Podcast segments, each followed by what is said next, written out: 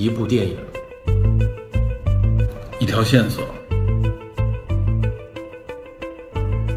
带您探寻电影中的科学与知识内核。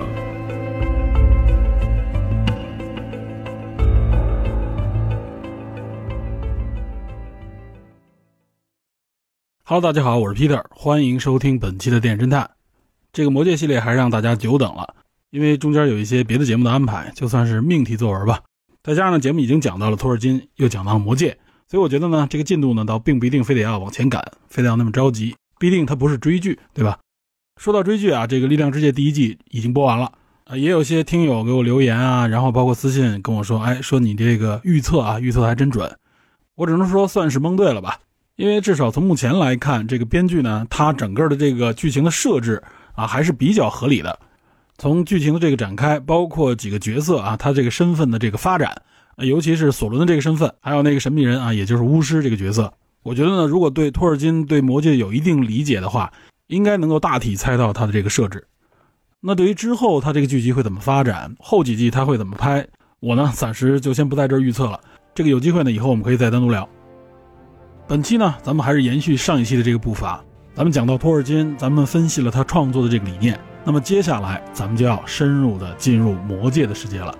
那我呢，也是延续之前的这个思路，来尝试的深度挖掘一下魔界这个故事。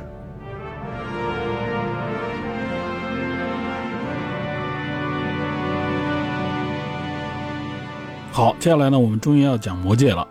我相信，至少看过魔界电影的人是非常多的。基本上，作为电影爱好者的话啊，多少都会看过魔界，都会谈及这部奇幻史诗。那么，作为大体故事的这个情节，我相信大家都很清楚了，所以我就不给大家捋这个情节了。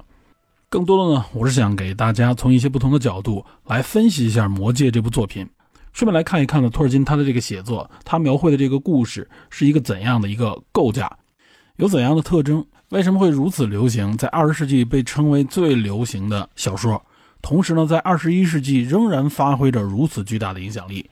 就此，我觉得呢，我们还需要从不同的角度和线索来加大挖掘的这个力度，也相信呢，会给大家理解魔戒带来一些新的启发和认知。那在此基础之上，如果我们再看《力量之戒》，再看《霍比特人》，包括托尔金的一些其他作品，那一定会添加新的乐趣。另外，我看到啊，网络上好像大家呢，更多的认为《龙之家族》这个质量更好一些。觉得呢，这个《力量之戒》呢，基本上就是弃剧了。有的呢就觉得啊，因为看到评论呢不太好，所以呢就根本就没看过。那在这儿我想说啊，如果你听完本期节目，我估计呢你有可能会找来这部剧慢慢的品味。当然，如果感兴趣去找来托尔金的这个书籍去看，那就更不虚此行了。必定呢是希望大家看这些文艺作品啊，不仅仅停留在过瘾的这个需求范围之内。那我们从哪里开始入手呢？前面我也铺垫了很多啊，我们就从语言学这个角度先来看一看这部作品。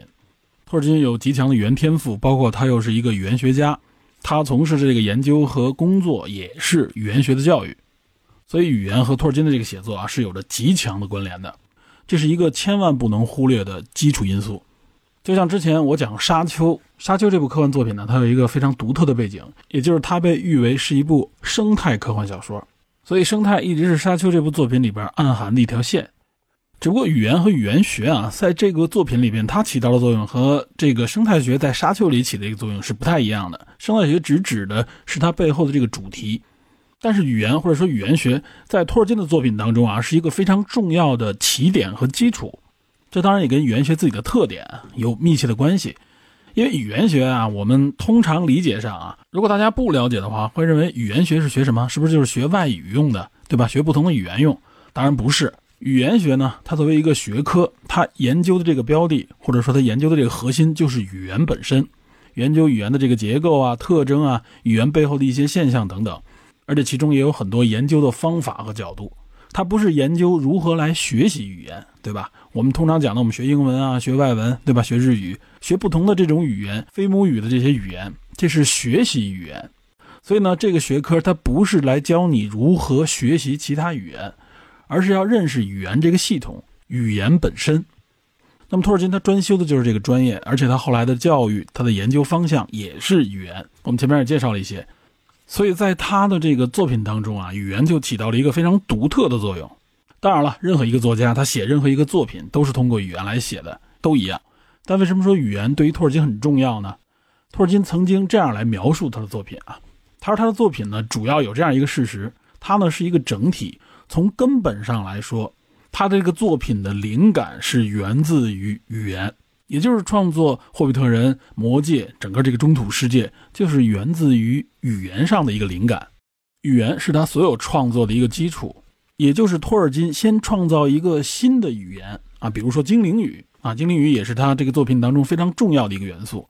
他先创造一门语言，然后呢，根据这个语言来构思这个语言产生的环境是在什么样的地方、什么样的时代产生了一个这样的语言，是什么样的族群在说这个语言，它有怎样的特征，会产生怎么样的故事，其中呢又有怎样的角色？哎，他写这个作品，他构思这么一个中土世界，是源自于从语言这个线索开始的。那么，哪怕从生物科学的角度来看啊，人之所以为人，或者说呢，人区别于其他生物的一个重要标志就是语言，语言的产生。从这一点看，也支撑了上一期我说托尔金呢是在打造一个创世神话的创作理念。语言是文明的起点，是这个创作的起点，同时呢也孕育了神话。神话呢也是语言最初的载体。那么可以说，中土世界的这个世界观，它是基于语言建立起来的。那另外呢，我们还可以看一看啊，托尔金他写作的一些细节。比如说，他创造角色的时候啊，也很特别。他呢是先写一个名字，先创造出一个名字来，然后再给这个名字赋予故事，设计他的身份、地位、性格特征。这和别人不太一样。往往作家呢都是先有了故事框架，都有了这个角色，然后再想我给这个角色一个什么样的名字。托尔金是反过来。那么对于他的整个故事来说，语言就是一个非常必要的基础元素。他是先创造语言，才为这个语言创造故事。而不是我们熟悉的后来，包括像比如《冰与火之歌》，比如说像《星际迷航》等等很多奇幻科幻作品里边啊，也都有不同种族甚至外星种族的一些语言，包括像《阿凡达》里的外星语言等等。那么这些故事里的语言，往往都是为了情节，为了满足故事的这个构造，对吧？比如说我要创造一个不存在的种族，外星人等等，那么他们肯定有自己的语言啊，所以我必须为他们想一个新的语言。比如《阿凡达》就是。他有了这个潘多拉星，有了纳美人的这些设计，有了整个这个大环境的设计之后呢，然后专门请的语言学家为他们设计一套语言，这是往往的一个创作规律。但托尔金不一样，他就先从语言开始。他之所以这样创作，也恰恰体现了他的这么一个专业背景，因为他就是研究语言学的，而且我们前面也说了，他的研究方式是历史语言学。那么在历史语言学的这么一个研究的过程当中啊，它主要呢就要从不同的历史时段当中挖掘不同的文献呀、文字记录，包括不同地域流传下来的这些口头的语言等等。那么他在研究这个语言的时候，他必然会研究当地的风土、当地的这个历史，要研究这些人他们这个族群的演化过程，从中呢找出这个语言发展的规律。这是历史语言学研究的这么一个手段和方向。那么托尔金他所研究的这些内容，他能接触到的这些古代文献当中啊，主要其实就是这些神话呀、传说呀、宗教经典啊，那么古代的这些诗歌啊等等。这个上一集我们提到过。那么其实也只有这些内容才能在历史的长河当中被记录并被保存下来。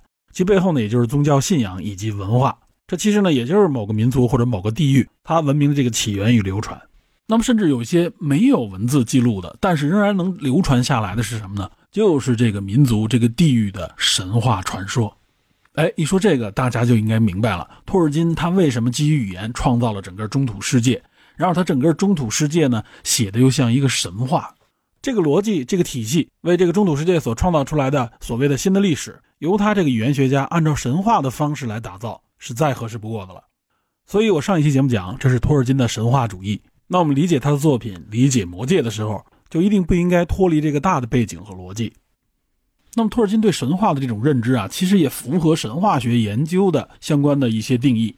那么，在神话学的研究当中啊，其中呢就有对神话的一个学术观点，认为神话最重要的一个功能之一是什么呢？就是建立一种行为的模型。什么行为模型？说白了就是一种道德规范，一套简单的伦理与价值观体系。通过这个神话的不断传承，让人们认识善恶美丑，形成一个伦理道德的共识。另外，还有一个研究，无论从语言学还是从神话学当中啊，大家认为神话是语言传递、语言传承的一个重要的载体。也就是神话，它不仅仅它传递的是思想，传递的是一些道德规范、一些民族气质，它还有一个重要功能，就是传承语言。对吧？正是因为大家要描述这些神话，讲给自己的孩子，讲给身边的人，对吧？在讲这些故事时候都要用语言嘛，这里面就有很多的名字，很多的故事，它实际上是一种语言的传承，也就是语言不仅仅是大家交流用的一个工具。那么对于一个民族或者说是对于一个地域来说，它的神话故事也成为这个语言活力的一个重要的体现。我们可以理解为，就是早期的人类的文艺作品。那个时候大家没有更多的文艺作品，那么神话就是一个基础的舞台。所以神话和语言是紧密相连的，他们是彼此不能够分开来看的。尤其是从历史研究的这个角度来看。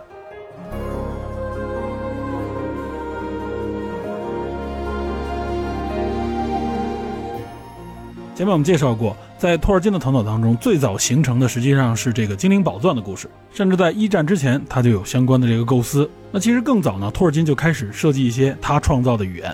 那在他创造这些语言当中，最早成型的就是精灵语。我们从托尔金传那个电影当中也能看到啊，他呢有一次在深夜喝醉了，在学校里边大声的朗诵他自己用精灵语写的这个诗歌，结果呢惊动了这个学校的语言学教授。后来第二天跟他一交流，问他你这个诗歌这个语言是从哪来的？他说的是他自己创造的一个叫做精灵语的语言，源自于芬兰语，因此他才正式的走入语言学研究之路。那精灵语呢，也就成了后续这一系列创作的基础。正是在他创造这些语言的时候，他才有了这些奇思妙想，才开始想象精灵啊、矮人、奥克啊等等。那霍比特人和魔戒呢，实际上是在他不断积累的这个想象当中啊，在他创造的这个神话体系当中提炼出来的两个故事。那托尔金在写霍比特人的时候，他主要是准备了精灵语、矮人语。还有呢，像奥克的语言，那么精灵语呢就分昆雅语和辛达语。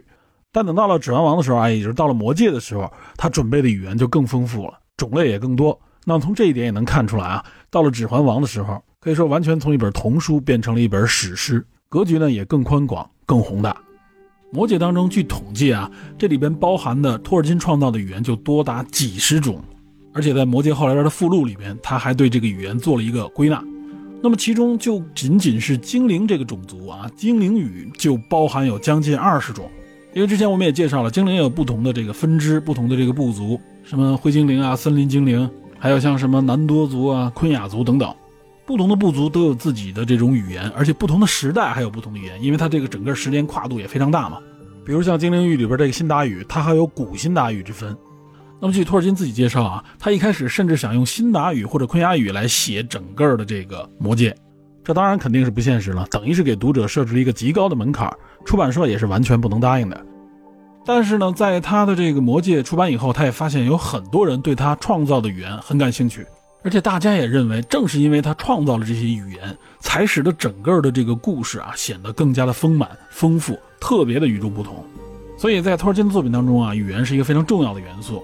它这里边啊，除了精灵以外，还有像人类、矮人、霍比特人，还有像奥克啊，就是兽人、半兽人，包括像树人以及神灵啊，这些维拉都有自己的语言。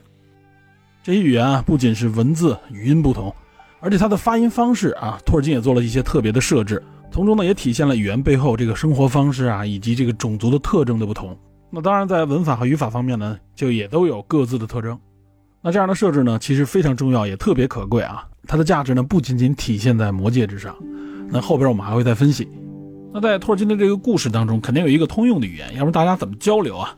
在书中大家能够看到，包括在电影里边，大家体会能看到的，主要就是英语。那么实际上呢，这个通用语言在托尔金的故事当中，在魔戒当中被称为西部语。这个西部语除了像人类以外，还有像霍比特人啊、精灵、矮人都会说。他们主要交流的时候就是用这个西部语，偶尔呢会用自己的语言去交流。这实际上也给托尔金的这种创作和表达增加了不同的维度，而且这里也蕴含了丰富的结构。这些语言之间啊，它不是胡乱创作的，这里边是有规律的，甚至兼顾到了一些语言之间、文化之间的相互影响。这也是托尔金创造当中不易的地方。包括在故事当中出现的各种各样的地名、各种国度、城市，包括像植物、建筑等等，托尔金都建立了非常严谨、非常丰富的命名体系。但可惜我的语言能力太有限了。所以呢，我也没法欣赏托尔金原著当中所体现出来那些维度、那些美感。我只能举一些非常明确的一些线索啊，比如说著名的这个精灵王国刚多林，啊，有一个故事就是刚多林的陷落嘛，指的呢就是精灵特别重要的一个国度。那么在这里边啊，这个刚多林实际上是来自于辛达语，也就是灰精灵用的语言。这个冈多林这个名字是由两部分组成的，前面的那个 “gang” 实际上是指的辛达语里边指的是岩石的意思。那么这个多林在辛达语当中是指的是隐藏、隐匿的这么一个意思，因此这个冈多林也被称为隐匿之城。但如果我们不了解这个创作，不了解托尔金所创造这个辛达语的时候，我们看到翻译过来的这个冈多林的时候，可能我们就没有那么多的感触。实际上呢，它很多的名字都是有类似这样的结构，而且不同的种族还有不同的这种命名的规律，有它自己的一种线索。比如在魔戒故事当中比较著名的这个洛汗国，对吧？这个洛汗这个民族。这里边这些洛汗人，他的名字也有一个命名规律啊，都叫伊奥什么？这个伊奥呢，这个发音啊，实际上 E O H。据说呢，这个发音这个词是来自于古英语。那么古英语当中，这个 E O H 指的是什么呢？指的是马的意思。所以我们看到这个洛汗国啊，他们的这些标志也是马，他们也是马背上的一个民族啊。他这个骑兵非常著名嘛。那我们看他的这个国王，当时这个洛汗的这个国王叫伊奥顿。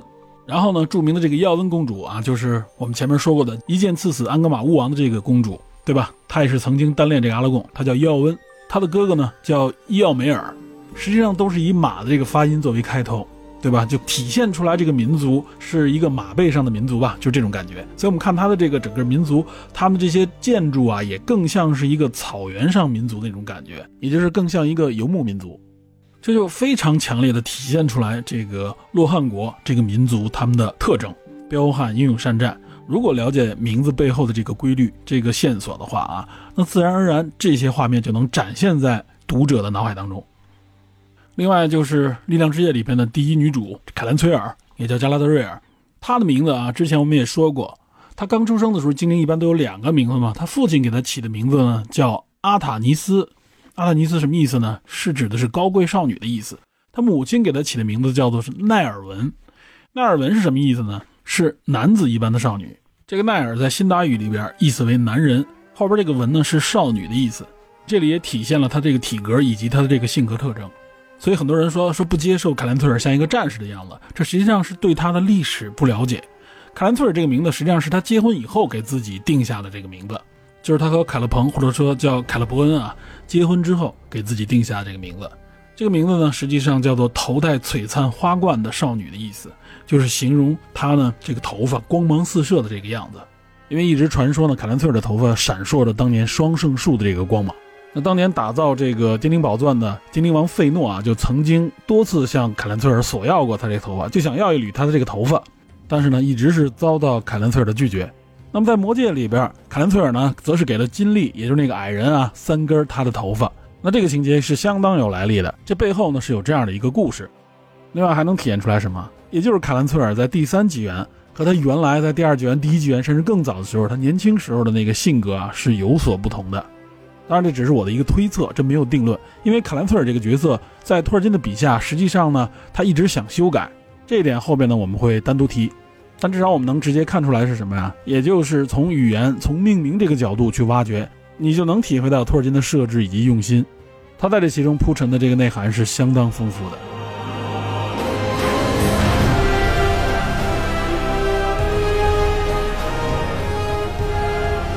通过前面我们的介绍，了解了托尔金他创作的理念、创作的背景，再加上我们认识了他以语言作为创作的起点以及大的这个框架。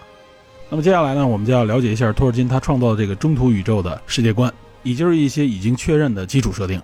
之前在《力量之夜》的节目末尾啊，我曾经说过，也就是这个中土世界它并非是异世界。在介绍托尔金的时候，我也说了，托尔金呢是打造一个属于英格兰的创世神话，那么必然也就会涉及我们所处的这个世界、这个宇宙，包括地球是怎么来的。那么在托尔金的这个设定当中啊，他首先是有一位造物主的。这个造物主是谁呢？全名叫做伊如伊路维塔。这个伊如呢，在精灵的昆雅语当中是至尊的、独一无二的意思。那么伊路维塔的意思呢，是万物之主、万物之父的意思。所以也就是这种唯一的全能之主的意思啊，就是一个唯一真神。这个呢，就有点类似于圣经当中那种上帝。当然，在世界各地的神话传说当中，一般往往都有这么一个开天辟地的神的存在。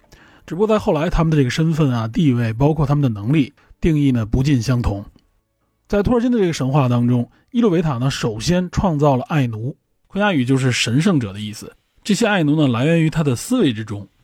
那我们前面说过的维拉神啊，就是这些维拉，包括他的这个下属麦雅，都属于爱奴。那这些爱奴呢，也就是伊洛维塔意念的这么一个产物。然后伊洛维塔呢，等于是用一种音乐来引导他们，最终呢，形成了一种合唱。合唱叫做爱奴的大乐章。那么在这个大乐章之中，在这个歌声之中啊，伊雅诞生。这个伊雅就是昆雅语中宇宙的意思。然后呢，伊洛维塔又创造了阿尔达。这个阿尔达呢，在昆雅语中就是世界的意思，实际上就指的是地球。只不过这个时候啊，还不叫做地球，它是地球的前身，叫做阿尔达，而且它的形态跟地球完全不一样。伊洛维塔创造出来这个阿尔达之后呢，在这些爱奴当中，十四位最强的爱奴成为了维拉。那么他们主要的任务呢，就是要具体的来打造这个阿尔达，也就是呢，给这个世界创造出更多的物质。比如说天空啊、海洋啊、山脉啊、河流啊等等，就是这些。那么剩下一些爱奴呢，他们相对来说比较弱小，就被称之为麦雅。那么这十四位维拉之中啊，有一个不和谐音是谁呢？就是米尔寇，也就是后来的摩苟斯，索伦的上级。索伦其实呢，原来是侍奉维拉的这么一个麦雅，他呢被米尔寇引诱，导致堕落，然后黑化，被称之为索伦。那包括在魔界当中出现过的炎魔啊，这个炎魔其实在上古时代的有很多，他们呢其实都是被魔苟斯腐化堕落后的这种麦芽。那么另外站在这个维拉这一边的麦芽呢，其中呢就有我之前介绍过的这个埃斯塔利这个群体，这个群体也就是巫师。那么甘道夫、萨鲁曼他们啊都是源自于这个群体，他们其实都是麦芽，只不过呢进入到中土世界里边，他们呢是以巫师的这个形象展现给世人的。那么他们到达中土世界的目的呢，就是为了对抗这个索伦。这呢，在魔界故事当中指的，就是在第三纪元里边，他们来到中土世界的这个目的。不过在力量之界里边描述的是第二纪元的这个背景，我们也看到其中有一个很有可能就是埃斯塔利，就是一个巫师，而且我之前说了，他很有可能是个蓝袍。只不过呢，这部分都是亚马逊的创作，原来在这个托尔金的故事当中是没有这部分描写的，尤其是第二纪元。那目前看，也就是在第二纪元，麦雅就被派往到中土世界。只不过在第二纪元没有最终消灭掉索伦，那么到底会引发怎样的故事啊？我估计可能这个力量之界第一季未必能讲完。那我们继续说阿尔达，阿尔达呢就等于是在这个宇宙当中一个非常美丽的世界，由星辰所包围。那么伊洛维塔让维拉来打造这个世界的目的呢，是为了等待伊洛维塔的儿女们在这个世界当中醒来。这个儿女们指的是谁呢？指的就是精灵和人类。那么这些事件从最初这个爱奴的大乐章到创造这个阿尔达。都属于这个世界的上古时期，它呢又被称为巨灯纪元。我们一直说这个力量之界是第二纪元，魔界呢在第三纪元。那么这个巨灯纪元是在他们之前很早的这个时间里，相当于是这个世界的起点。那么据托尔金的这个描写，这个巨灯纪元啊，一共持续了三千五百年。注意，这个三千五百年这个年指的是维拉年，不是后来的这个太阳年。这个维拉年实际上要远比太阳年长。大概是有多久呢？一维拉年相当于是九点五八二太阳年。大家一听，哎，这个时间设定好像有点怪啊，怎么还有零有整的呢？实际上呢，托尔金是这样设定的：托尔金的一开始设定呢是这个维拉年差不多应该相当于太阳年的十倍，也就是一维拉年等于十个太阳年。那在后来更详细的设定当中呢，托尔金设定是这一维拉年相当于一千个维拉日，那么一维拉日由十二个维拉小时组成。然后呢，就是这一维拉小时等于七个太阳小时，那么这样算下来，一维拉年呢，差不多相当于是八万四千个太阳小时，也就是七乘以十二再乘以一千，一共是八万四千个太阳小时。但是由于一个太阳年差不多大约是八千七百六十六小时，哎，大家一般一算，哎，不是三百六十五天吗？算来应该是八千七百六十小时啊，怎么多六个小时？因为不是有个闰年嘛。所以这么算下来，平均一年是八千七百六十五点九个小时，差不多好像是这样，约等于八千七百六十六小时。那么拿着一维拉年这八万四千小时除以这个八千七百六十六小时，最终得出呢，也就是一维拉年等于九点五八二太阳年。那这样换算一下啊，巨灯纪元一共是三千五百维拉年，那么就等于是三万三千五百三十七太阳年。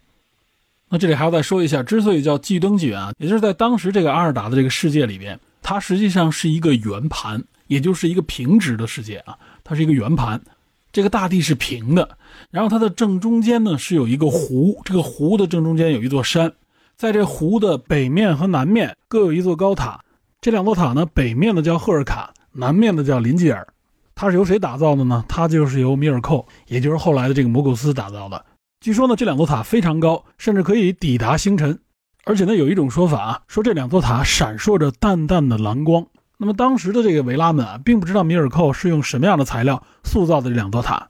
米尔寇告诉他们呢，他用的是一种不朽的材料，但实际上他骗了他们。他用的是什么呢？他用的是冰。哎，这也就为后来的祸患埋下了伏笔。这两座塔呢，也就是灯塔。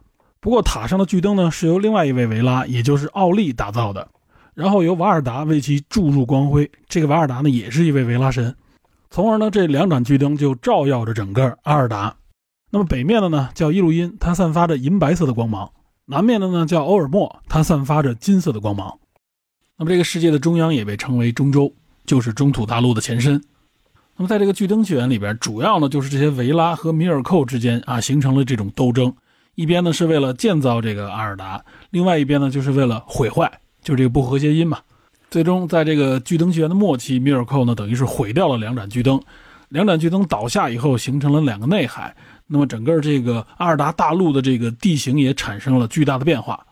那在托尔金曾经的一种设定当中，这两盏巨灯是怎么倒下的呢？它实际上就是前面我们说的，因为是米尔寇用这个冰打造的，所以呢从一开始就等于是在米尔寇的这个轨迹之中。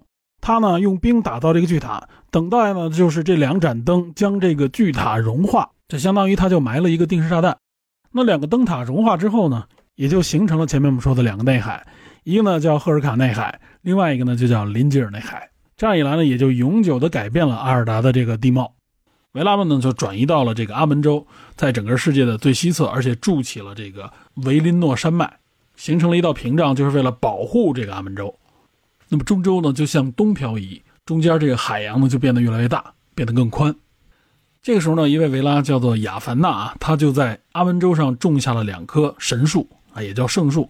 那么种下这两棵圣树，就标志着巨灯纪元的结束，双树纪元的开始。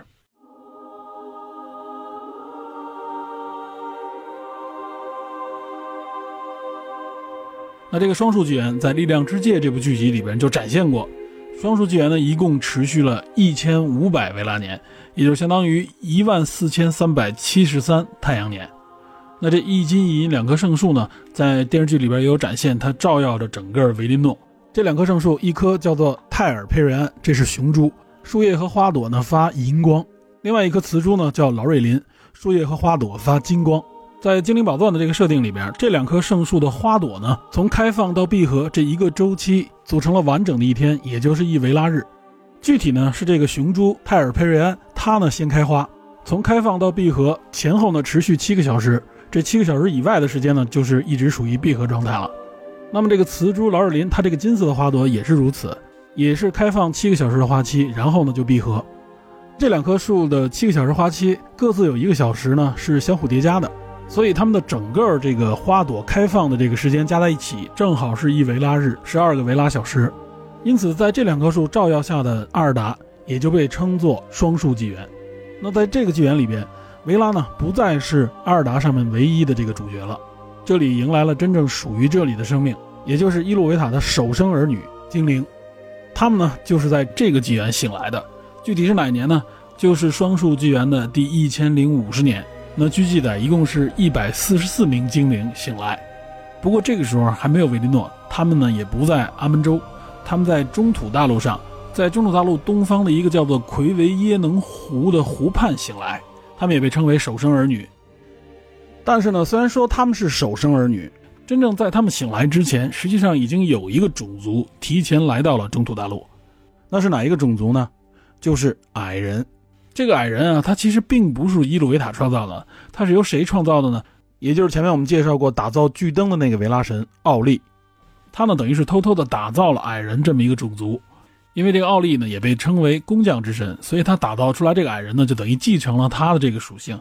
不过显然他的能力呢不如伊鲁维塔，因此打造出这个人的形象也比较粗糙啊，个子比较矮，而且呢五官呢比较的粗犷，这也就是矮人的形象。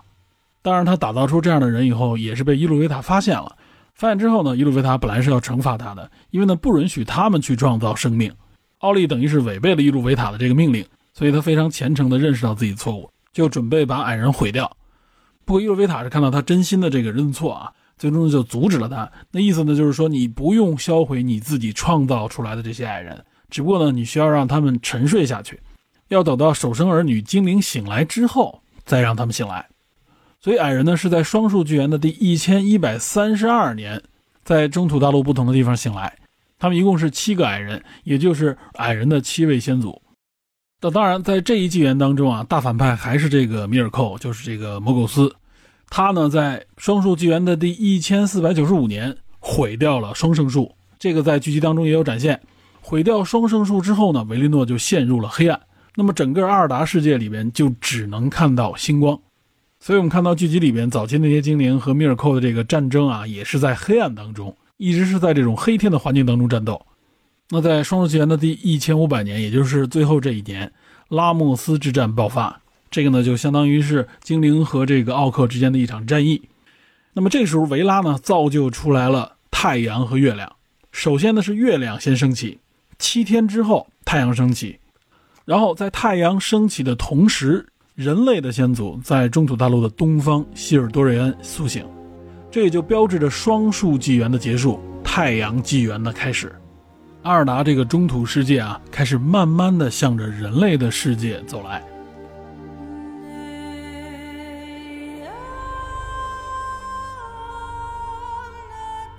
那接下来就是第一纪元啊，第一纪元相对来说就比较短暂，而且它的纪年呢是用太阳年。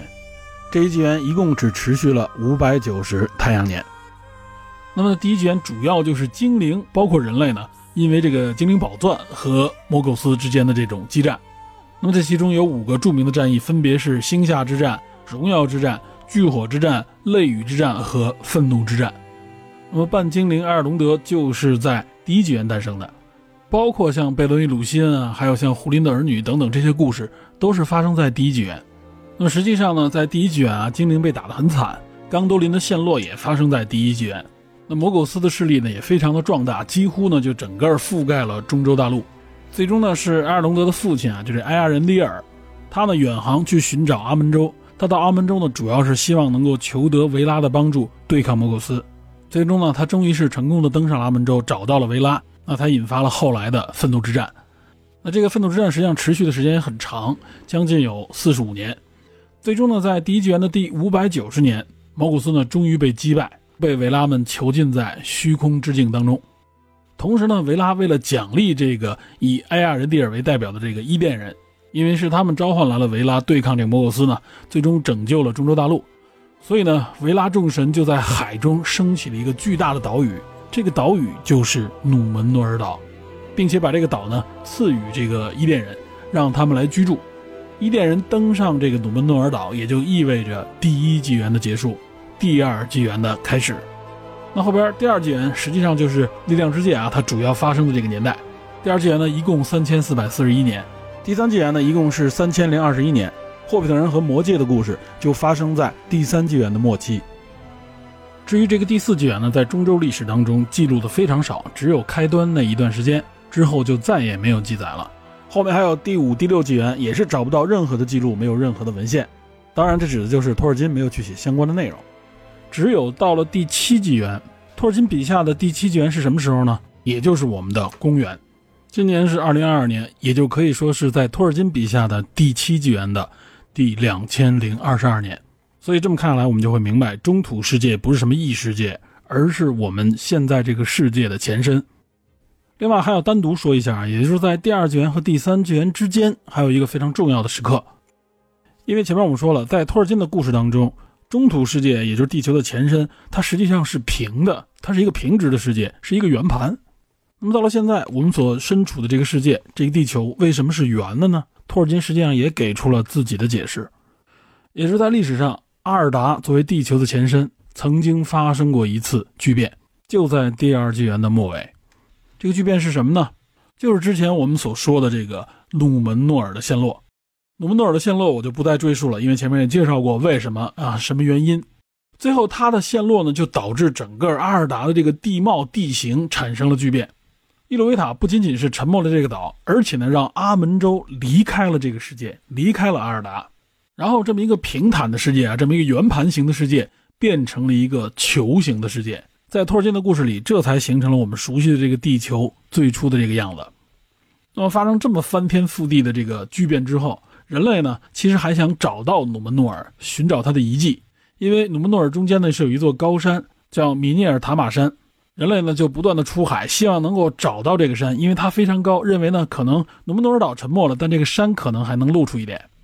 但是发现无论他们走多远，都无法发现这个山，并且呢，当时这个航船走了很久之后，最终还是回到了中土大陆。那么当时的人都认为，一定是维拉神将这个航道变弯了，所以大家呢最终是绕回到了中洲大陆。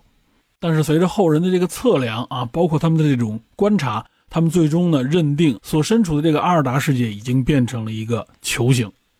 那这个阿门洲并没有就此消失，而且我们看魔戒里边啊，最终他们通过黑港也是驶往阿门洲。那怎么去阿门洲呢？实际上在托尔金的故事里边，这个阿门洲离开了阿尔达之后呢，要必须通过一个叫做笔直的航道才能够抵达。那么在这里边，这个笔直的航道指的是什么呢？就是相对于地球这个球体来说啊，要通过一个非常直的飞出地球的一个航道，才能够抵达阿门洲。这也就是第二纪元末世界发生巨变之后的这么一个设定。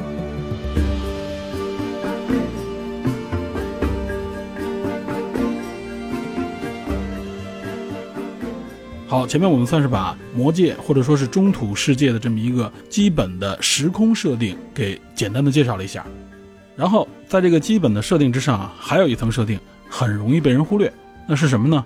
就是魔界它的写作和技术的这个框架模式，这也包括霍比特人。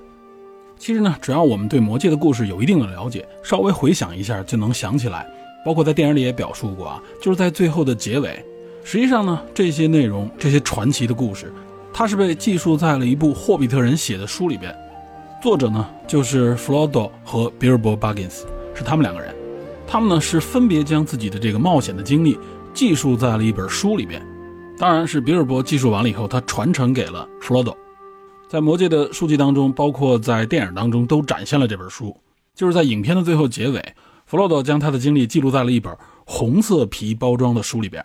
因此，这本书也被称作叫《西界红皮书》（Red Book of Westmarch），也有翻译叫维斯特马红皮书啊，实际上就是西界红皮书。那之所以叫这个名字，实际上是因为这本书它保存在了夏尔啊，也就是霍比特人居住这个地区的西界，是山姆的家族居住的这个地方。这也能看出是比尔博和弗罗德之后啊，山姆呢又成为了这本书后来的作者。这之后应该还包括他的家人。那么，也就是在中土世界当中，这部《西界红皮书》是一部著名的记录经典，它呢是一直传承给了后人。这其中呢记录了霍比特人这个故事的冒险经历，叫做《历险归来》。然后呢，关于魔戒这个故事的名字叫做《指环王的败亡》。这里边呢还有一些其他的记录，包括对冒险者们的这种访谈式的记录，还有呢一些家谱以及呢年表。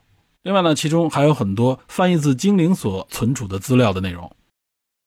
在《魔戒》第一部《魔戒远征队》当中，霍比特人一行人来到这个瑞文戴尔的时候，弗罗多呢就见到了已经住在这一段时间的这个 Bilbo。Bilbo 在这干什么呢？实际上他有一个重要的工作，就是查阅大量的精灵文献，然后呢将它翻译并记录下来。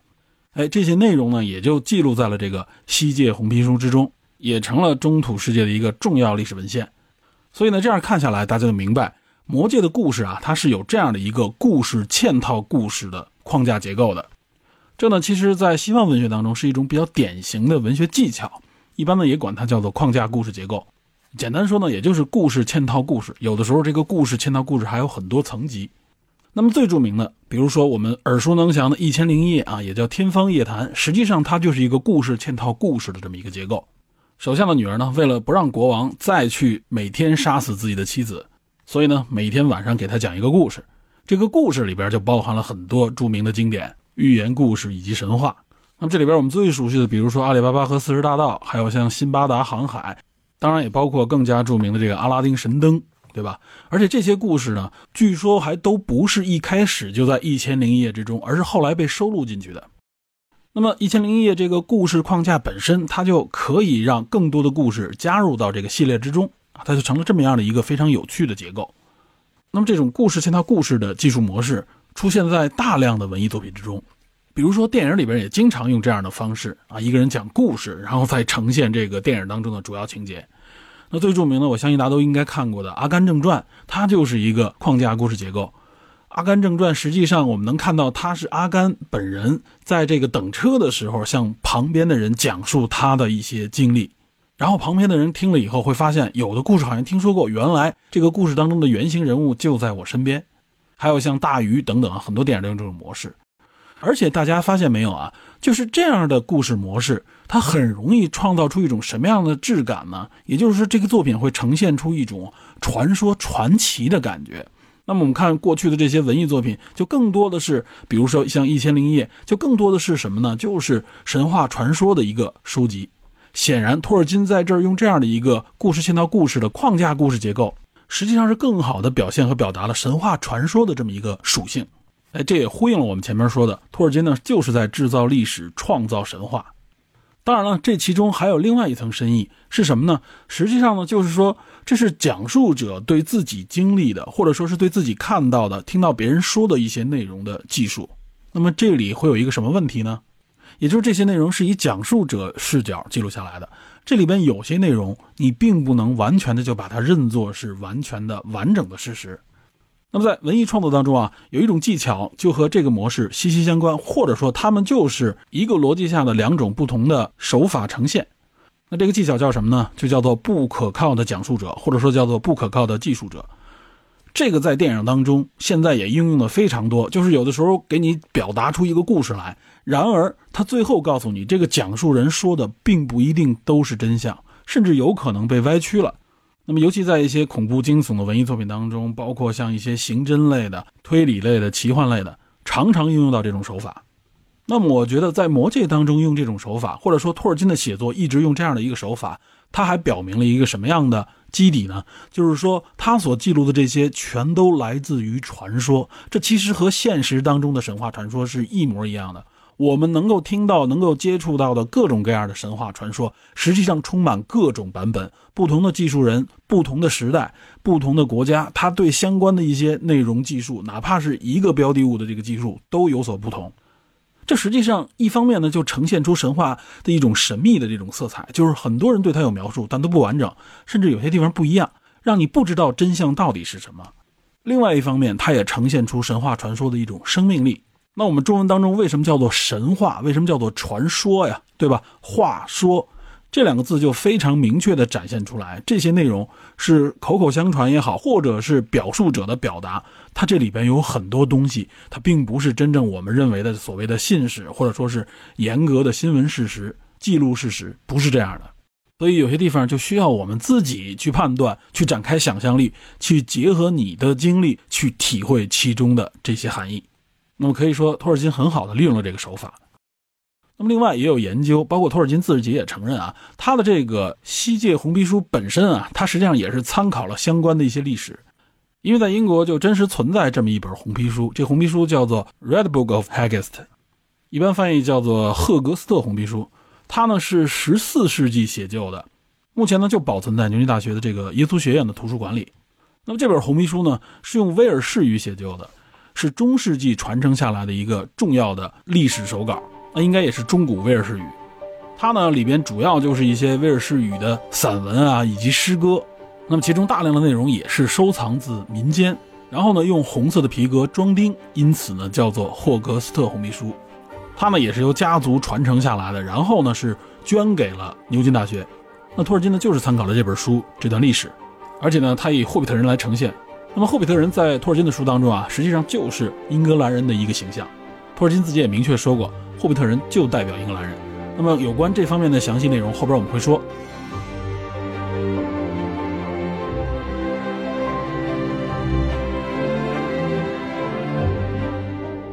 那么前面详细的介绍了魔戒的这个基础设定、神话的背景以及呢语言学这条线索。为什么说魔戒不是一部简单的奇幻作品？当时年少的这个读者读完一遍以后，随着他年龄的增长，还会不断的去翻看这本书，会发现这不仅仅是一部娱乐性的奇幻文学，更像是一部伟大的神话史诗。不过我也相信啊，即使介绍完这些内容，今天呢仍然有很多人对这部作品其实是无感的，甚至很多人都有不过如此的看法。毕竟这是一部半个多世纪之前的作品了。虽然说托尔金是当代奇幻文学之父，但是呢，在他之后涌现了越来越多的奇幻文学作品，有了更丰富的设定，也有更加天马行空的想象力，而且大家的风格呢都各有不同。再加上有更多不同形式的这种文艺作品，无论是影视作品还是游戏作品等等，比如像什么龙枪啊，像魔兽世界啊，虽然说多少都受到魔界的影响，但这并不意味着说我们就因为受到影响而要膜拜这个魔界。再加上类似像哈利波特以及当今如日中天的这个权力的游戏，很多人都觉得这些作品远远超越了魔界。仅就从文学这个角度认为呢，他们就比魔界来的更深刻。我身边就有不少人，包括侦探社的群友里也有人认为，像《权力的游戏》啊，包括现在的《龙之家族》，你看他这个描写是多深刻，揭露人性的这个黑暗、权力斗争的这种险恶。相比之下，魔界的这个人物就太简单、太片面了，对吧？善恶分明，黑白分明，脸谱化非常严重。比如说大反派索伦啊，他就是一个纯粹的恶，就是黑暗。包括他的这些喽啰们、这些奥克们、这些半兽人，对吧？包括强兽人等等，看上去就是面目狰狞。标准的这种反派，那么代表正义这一方，除了人类以外，精灵就更不用说了，明摆着就是伪光正。所以大家从审美上，从人物的这种感受力上来说，感觉《魔戒》呢就太简单了，更像是一部儿童文学作品。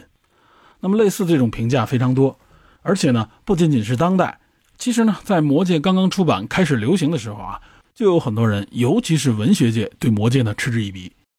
咱们抛开因为流行，因为是大众喜爱的这种作品，可能导致文艺圈、文学圈里边啊一些比较专业的人士们不屑于对这部作品的评价。抛开这方面潜移默化的心理因素的影响，咱们就看看当年啊文学界是如何来评价《魔戒》的。这些评价可谓是非常直白，不留情面。咱们来看一看都怎么说的。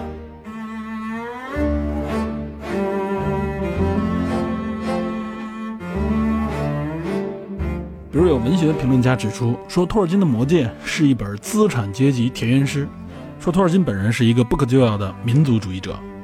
那显然，这样的评论应该是在上个世纪的六十年代左右，欧美有很强烈的这种左翼思潮，而且呢，这种左翼的文艺评论也非常的常见。这种评论呢，主要针对的是托尔金作品的这种表达出的思想，以及其背后展现出来的这种价值观色彩，属于这种意识形态的批判。那么，当然有更多的评论家是针对托尔金作品的这个文本。他们这样评论啊，说这个作品呢就像少年垃圾，认为托尔金博士几乎是没有叙事技巧的，对文学形式是没有直觉的。那么还有人评论到说，托尔金的这个文学风格是过于迂腐的，并且认为托尔金呢是作为一个传统文学的这种保护主义者的身份来写这部作品的，有着这样的一个信念。结果呢，这个作品呈现出来却是令人失望的，恰恰证明了文本本身的死亡。不过说实话啊，这类评论咱们也不好去加以品评，尤其是针对文本本身、针对文字本身啊，这个东西怎么说呢？它是没有标准的，对吧？尤其是文艺评论里边，因此说这类评价只能说见仁见智。那么当然就有针对这些角色塑造的啊，这个就大家比较容易理解，也是前面我们提到的，比如有人认为呢，托尔金作品里面的人物就是扁平化的、善恶脸谱化，而且认为里边的角色这个好人始终就是善良的，那么邪恶的人反派他就永远是邪恶的。这样的评论呢是比较多见，很多人都有这样的直觉。另外，还有人认为《魔戒》作品里边这些角色们都是伪装成成年英雄的男孩少年，他们呢永远不会进入青春期。这实际上呢，也就是说这些角色塑造的比较的幼稚简单。另外，在一九七八年，有一位奇幻作家叫迈克尔·摩尔科克，他呢写了一篇文章，直接抨击这个《魔戒》。这个文章的标题叫做《史诗般的小熊维尼》。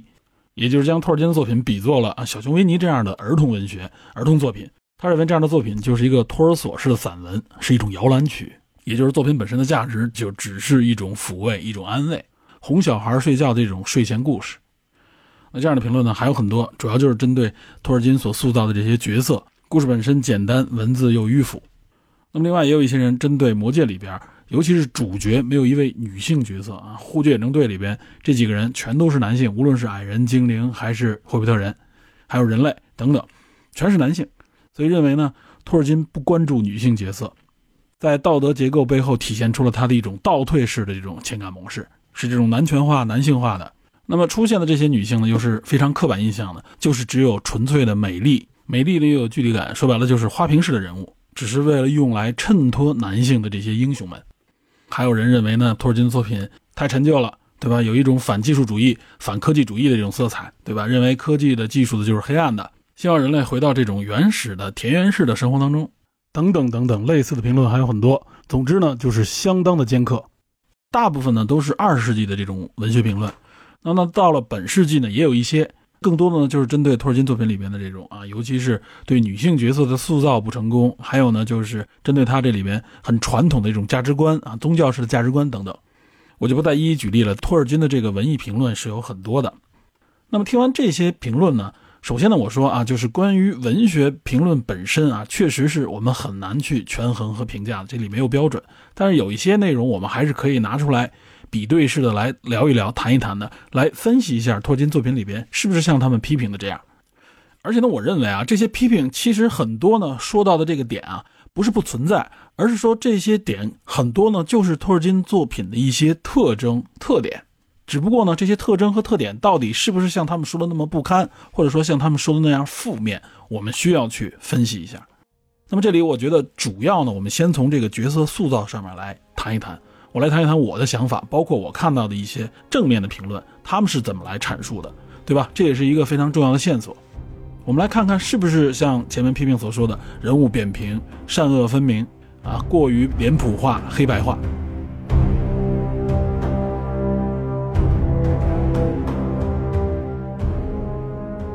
首先呢，必定这是一个奇幻作品，《魔戒》就是一个英雄战胜黑暗、战胜邪恶的这么一个故事，这么一个传说，对吧？这一点毋庸置疑，非常明确。那么这里我首先要问大家一个问题，就是《魔戒》里边到底谁是《魔戒》当中的第一主角？谁是这里边的最重要那个角色、那个英雄？大家有没有想过这个问题？那么有些人认为是不是人皇阿拉贡啊？那显然不是啊，对吧？摧毁魔戒的最终是弗罗多。那有人认为那就是弗罗多了，但也不一样。阿拉贡他们起到的作用非常重要。弗罗多呢，作为霍比特人，虽然说是这个影片当中这个故事当中的这个主角，但是呢，他绝对不应该算是第一主角。那也有人认为是这个甘道夫，甘道夫作用非常大，而且他也串起了整个这个故事，是这个故事的起始，也是这个故事的灵魂。我认为呢，这些说法其实都有对的一面，也就是这三个角色都很重要。但是呢，这也证明了托尔金这个作品里面，他不是一个唯一的单一的英雄主角，在这里面起到一个绝对的明确的作用。他实际上呢，是这三个角色成为了三个主角，也就是英雄的三个侧面。这三个主角指的就是甘道夫、弗罗多以及阿拉贡。那么我看到有人从宗教的这个角度啊，对这三个主角进行了一个解读，非常有趣，我给大家分享一下。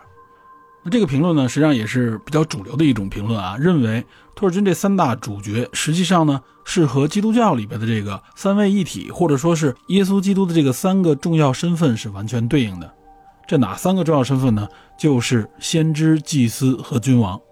那也就是说，是这三个角色啊，从不同的层面、不同的角度，才体现出来了这么一个完美、完整、没有瑕疵的这样一个接近于神一样存在的英雄。那么在圣经当中，在基督教当中，只有耶稣才配得上这个身份，其他人都不可以。反过来说，也就体现出了基督教另外一个精神，就是人都不是完美的，任何一个英雄都不能是完美的。那么不同的人只能完成不同的使命，充当不同的角色，没有完人。那么没有完人，也就意味着没有人可以独揽所有的荣誉和权利，也就是这样的一个核心性质。那么体现在托尔金的作品当中也是如此，就是没有一个绝对完美的唯一主角。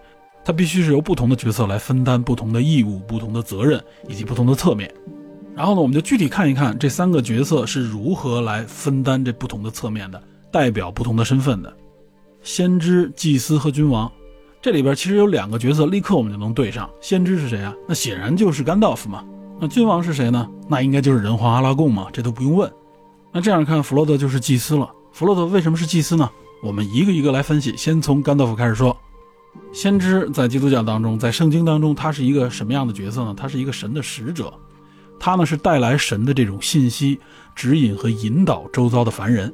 那我们看一下甘道夫，他完全匹配这个身份，他绝对是这个护戒远征队当中的灵魂，他是引导和串联大家的这么一个重要角色，代表了护戒远征队当中的这种智慧啊，他是指路明灯。那么因为他在摩尔亚矿坑当中被炎魔带入深渊之后，大家都认为他死了。因此，护戒远征队在后来也是马上分崩离析，大家走上了不同的方向和道路。我们前面说过，甘道夫呢是属于巫师，对吧？他呢在精灵语当中叫埃斯塔利或者叫伊斯塔尔，就指的是智者的意思。甘道夫的身份我们也说过，他呢就是这个维拉神之下的这个麦雅，也是一种接近于神的角色，或者说也就更像是基督教当中的这种天使、神的使者。那么他进入中土世界，展现给世人这个形象，就是巫师，就是一位先知。那么作为先知，他呢是将神的这种旨意或者说神的这种理念带给人类，所以呢，他代表由神向人传递信息的这么一个衔接的身份啊，也就是神向人，这是先知的这么一个作用。那么作为祭司，跟他正好相反。祭司呢，就是人向神，把人的这些信息传递给神，希望得到神的这种回应和反馈。啊，祭司我们最后再说。那我们先说君王。君王大家也很清晰了，就是阿拉贡人皇嘛。君王的身份是什么呢？君王实际上很简单，就是人的这种统领。但是呢，在基督教当中，就是呢，君王你不能独揽所有的权利，也就是和神沟通啊，或者说代表神的旨意，你是不能代表的。所谓凯撒的归为凯撒，上帝的归为上帝嘛，所以君王是不能代表神本身的，他呢只是代为神来管理和保护他的这些人民的。那背后核心诉求呢，就是要求这个王权和神权是要完全分开的。我们看阿拉贡这个角色，他就非常清晰地体现出了君王的这个作用，对吧？保护这个护具远征队，奋勇杀敌，冲在最先。而且呢，他后来成为人皇阿拉贡以后，成为刚铎的这个国王，也是如此。体现的呢，就是一个非常英雄但也很贤能的这么一个君王的角色，而且呢，他拥有一个作为贤能君王特别重要的一个属性，或者说是性格特征是什么呢？就是谦逊。他开始隐姓埋名，非常的低调，而且从来不以自己这种君王后代、这种贵族的身份来强压别人，他从来都是非常谦逊，甚至非常的低调。那么关键时刻从来不逃避责任，但同时呢，他也不大包大揽、刚愎自用啊，他非常尊重其他人的这个身份和责任。比如甘道夫在的时候，他一定会听从甘道夫的指引。那么同时，面对魔戒也是，他拒绝这个诱惑，而且都是保护魔戒的持有者弗罗多的。另外呢，大家都呼唤让他成为国王，让他呢统领刚铎，但是呢，他一直非常的低调，而且呢，并没有把走上王位作为自己的首要任务。他始终呢是遵守并完成护戒远征队给予他的这个任务。那只有到最后战胜了邪恶，并且呢毁灭了魔戒以后，才众望所归，走上王位。所以阿拉贡这个角色呢，他体现出来的就是一个君王应该拥有的样子。那么这个谦逊实际上就是保持对权力的这种戒心，不迷恋权力的这个诱惑以及权力所带来的所有的这种力量。那么这一点他的祖先就没有做到。他祖先是谁啊？就是我们前面说过的伊希尔杜，对吧？伊希尔杜就是拿到魔戒以后呢，自己想占为己有。那么阿拉贡呢，就是从这个诅咒，或者说是从这个阴影当中走出来的一个真正符合君王标准的一位王者。那么说完阿拉贡，最后我们来说一说祭司这个身份为什么是弗罗多。其实呢，听完前面呢，我们也应该能够感觉到啊，弗罗多更像是一位祭司。那么这三个身份当中的祭司，它代表什么呢？它代表的是人向神的这么一个沟通。那么人向神沟通，在传统的这种宗教观念当中，人向神沟通。祭司做什么呢？就是做献祭，表达敬意，而且呢，还有另外一个身份就是赎罪，因为他实际上是等于背负了人的这种过错，往往呢是用献祭、用赎罪的方式来表达对神的这种尊重，完成神的这种旨意和使命。那么弗洛多在这个故事当中，在魔界当中，他首先代表的就是一种自我的献祭，一种赎罪。为什么呢？因为这个魔戒就带在他的身上。他呢是要到这个末日火山将这个魔戒销毁，实际上整个过程当中就是一个献祭的过程。他既没有什么伟大的智慧啊，也没有什么高超的武艺。之所以能够长时间对抗这个魔戒的诱惑，主要就是弗罗多这个角色所表现出来的几乎没有欲望的这个样子。很多人都说弗罗多这个形象更像是一个圣人，对吧？没有欲望，非常纯洁，心止如水。而且呢，在大家都不敢拿起魔戒的时候，他首先能够站出来。那么其他人，无论说是甘道夫，还是像凯兰推尔，包括像人皇，他们最多呢，只能说是拒绝这个魔戒的诱惑啊，远离这个魔戒，谁呢也不敢把这个魔戒带在自己的身边。另外还有值得注意的细节啊，就是弗罗多站出来的时候啊，甘道夫看到呢，则是发出了一声叹息。甘道夫的这种叹息也非常同情他的这种身份，那意思就是说，他呢作为这种类似于祭司一样的献祭者，是要付出非常大的代价的，面临别人所不能面临的这种危险。而且呢，时刻保持这种能够牺牲自己的这种状态。那么当他遇到像凯兰崔尔这样的角色的时候，他觉得这些人可能更能胜任销毁魔戒、管束魔戒的这种任务的时候，他又义无反顾地将魔戒给予对方。那意思就是说，你可以拿走，我并不想占有这个魔戒。那么这也强烈地表现出来他这种纯洁淡定的心态。结合祭司这个身份，主要体现的就是自我牺牲的这种精神。那么这种自我牺牲的精神，在宗教当中体现出来的，也就是殉道精神。殉道精神，也就是一神教当中强烈体现出来的一种精神力量。而且呢，在基督教当中，其实神父呢，他往往代表的呢，就是祭司这个身份。所以我们看有很多的这种传教士、这种神父啊，他都体现出来的这种不惜牺牲自己生命的这种殉道精神。所以说，弗洛多呢。在这部作品当中，他代表的就是祭司，就是代表一种不惜自我牺牲的殉道精神。因此，这样看下来，我们看这三大主角，这三个身份对应这个宗教的这种背景啊，因为毕竟托尔金是一个非常虔诚的天主教徒，那么这个色彩、这个层次就能够非常清晰地体现出来。大家听了这样的解读，再去看这部作品的时候，那么感觉又会不一样，又会增加更多的这种感触。那么，尤其是弗洛多这个形象，很多人说这个角色太完美了，就是太圣洁了。从始至终，他性格好像没有什么太多的波动和变化。虽然说，其实到最后，尤其是结尾的时候，是有很大的波动的。但是呢，从始至终给人感觉，这个弗洛多和别的英雄不太一样，他甚至不是我们传统意义上认为的这种英雄。那么，我第一次看《魔戒》，尤其是看电影的时候，我就感觉到弗洛多这个角色就是太不一样了，和传统我们认为的这种英雄完全不一致。他就不是英雄，在我的心目当中。但是周围的人啊，无论是精灵还是矮人，还是人花拉贡，包括像埃尔隆德、甘道夫以及凯伦崔尔这样的神一样的角色，都非常的尊重弗罗多，爱护他。为什么？实际上呢，背后所体现出来的就是这样的一个殉道精神。好，在这样的一个解读之下，我又有一个新的体会是什么呢？我觉得这个三大主角身边实际上还存在三个影子角色。那么这三个影子角色也是为了衬托这三大主角他们所代表的这种精神力量。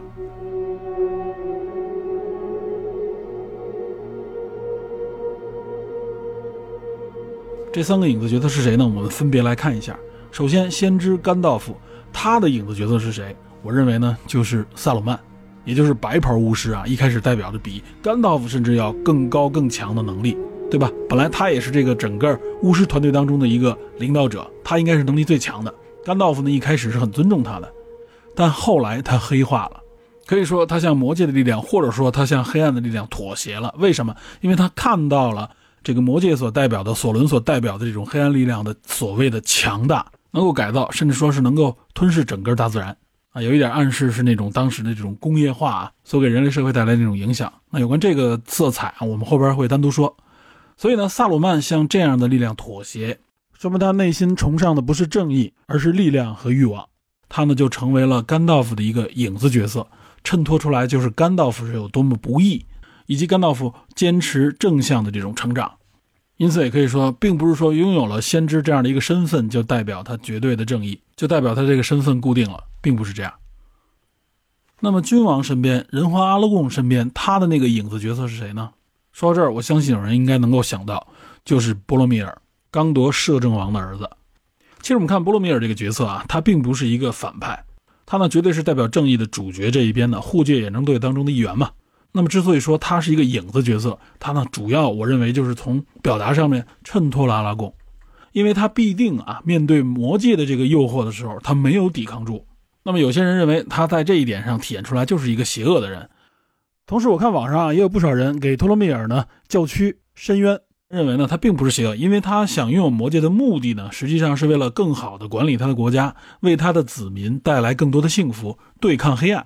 他的这个信念或者说他的这个心愿，这一点在魔戒故事当中也是有所表达的。不过我说啊，在这一点上还真不能仅仅只是看他的初衷，看他的动机。为什么说托勒密尔是阿拉贡的反面，或者说呢他是为了来衬托阿拉贡的一个影子角色？这一点啊，就涉及到魔戒的这个作用，它并不是说绝对的就是黑或白，或者说就代表邪恶，它实际上呢，代表的是一种诱惑，一种对欲望的绝对放大。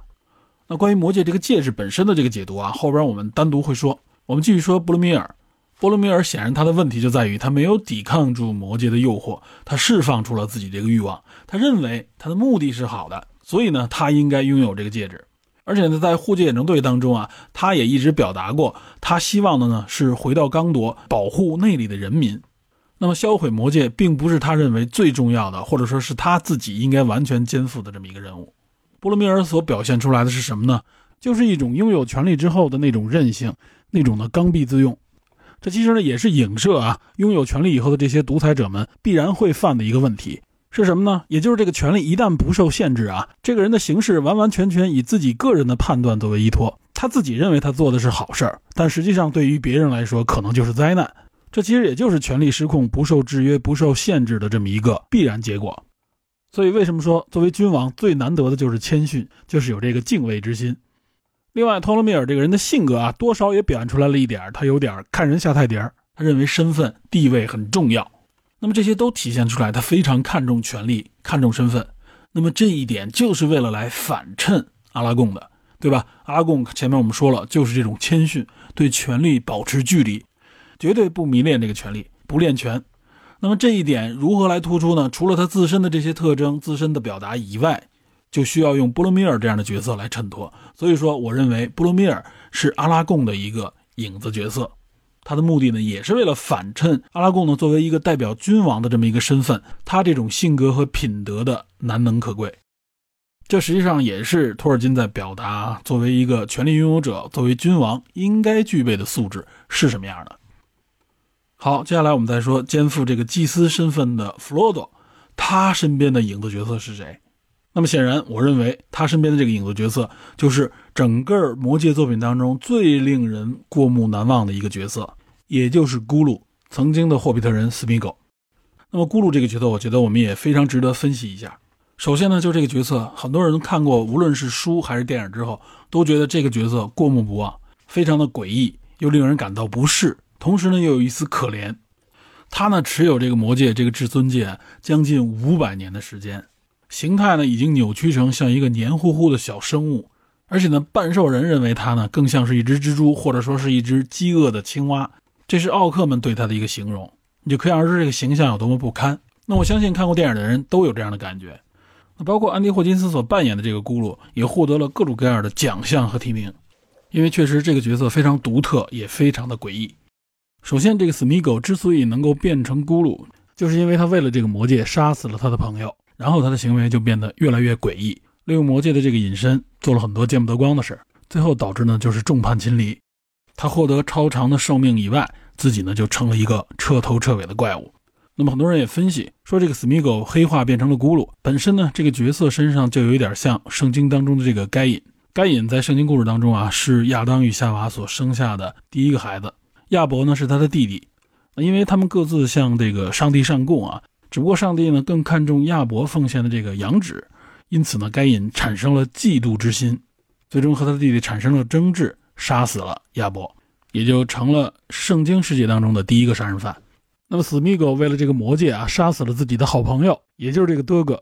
有关这个德哥啊，也有一说，说他是史密狗的这个堂兄弟，他呢也就成为了一个类似于该隐一样的罪人。但是咕噜呢，并不是一个彻彻底底、完完全全的恶人。他有的时候呢，也表现出来不同的性格，不仅是弱小，有的时候呢，也表现出来善良的一面。比如，他被这个弗罗多和山姆俘虏了以后，过了一段时间，他的性格就产生了一些变化。说话的时候呢，就少了那种抱怨以及那种奇怪的声音，那种嘶嘶的声音，而且也少了那种充满抱怨的自言自语。同时呢，他也尽量体现出对弗罗多的一种友好，而且呢，是一种渴望去取悦弗罗多的这种状态。那么，弗洛多如果对他的态度比较好，他呢就会非常的高兴。体现出来一种类似于像孩子一样的快乐，但如果弗洛德责备他呢，他呢会非常的悲伤，而且会哭泣。有时候你会觉得他是为了伪装啊，为了靠近魔戒，想趁机呢把这个魔戒偷走。有的时候你又觉得不是，而且呢他又是引导弗洛德最终走到末日火山，销毁这个魔戒的一个引路人。虽然说他最后一刻展现出来了狰狞的一幕，并且呢反而是因为他的这个争夺，导致这个魔戒最终掉入到了火山之中。但也正是因为他的这个抢夺，才将在最后一刻反而被这个魔戒蛊惑的弗罗多从这个黑暗之中拖了回来。如果不是他，那最终销毁魔戒的这个任务很有可能就是前功尽弃。那自从他出现在弗罗多身边，他几乎就成为了弗罗多的一个影子。弗罗多如果禁不住诱惑啊，最终很有可能就变成下一个咕噜，因为他们都是霍比特人嘛。而且他们对于魔界的这个欲望就是占为己有，并没有什么宏大的这种意图，比如说统治世界啊，或者说拥有更高的权利等等。他在这里呢，不仅是衬托了弗罗多的这种啊难能可贵和圣洁，而且在最后那一刻，等于是他才成就了弗罗多，让弗罗多最终完成这个献祭的任务，销毁魔界。正是因为他这个阴暗面，才成就了弗洛德，才使得弗洛德成为光明的这一面。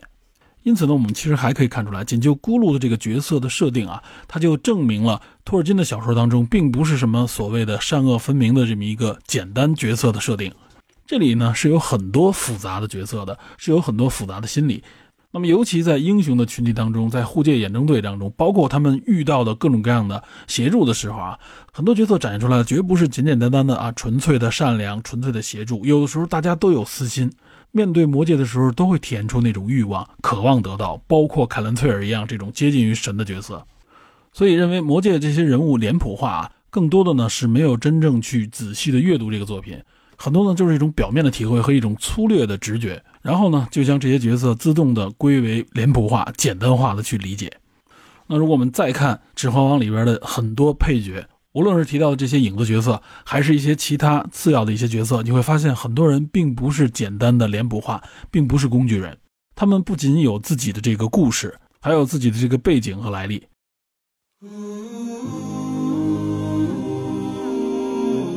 好，说到这里呢，还是要告一段落。后边内容呢，我们要分析一下索伦啊这个大反派，以及呢这个魔戒这个戒指本身，我觉得呢都值得去探讨一下。另外呢，还会谈及精灵和人类这两个种族，它的这个设定，其背后到底有着怎样的一种内涵？托尔金想通过它呢来表达什么？我觉得也有必要来分析一下。当然，最后呢，也要谈及，就是为什么《指环王》为什么魔戒会如此流行？它是如何影响了当今的这种奇幻创作？甚至说呢，它早已跨出了奇幻这个圈啊，影响了科幻，影响了现在各种各样的文艺 IP。这其实呢，也就是魔界流行背后的这个原动力。我觉得这一点啊，对我们当今这个社会的文艺创作与发展，都有着巨大的提示和启发。好，感谢您收听本期的电影侦探，请您持续锁定本节目，我们下期再见。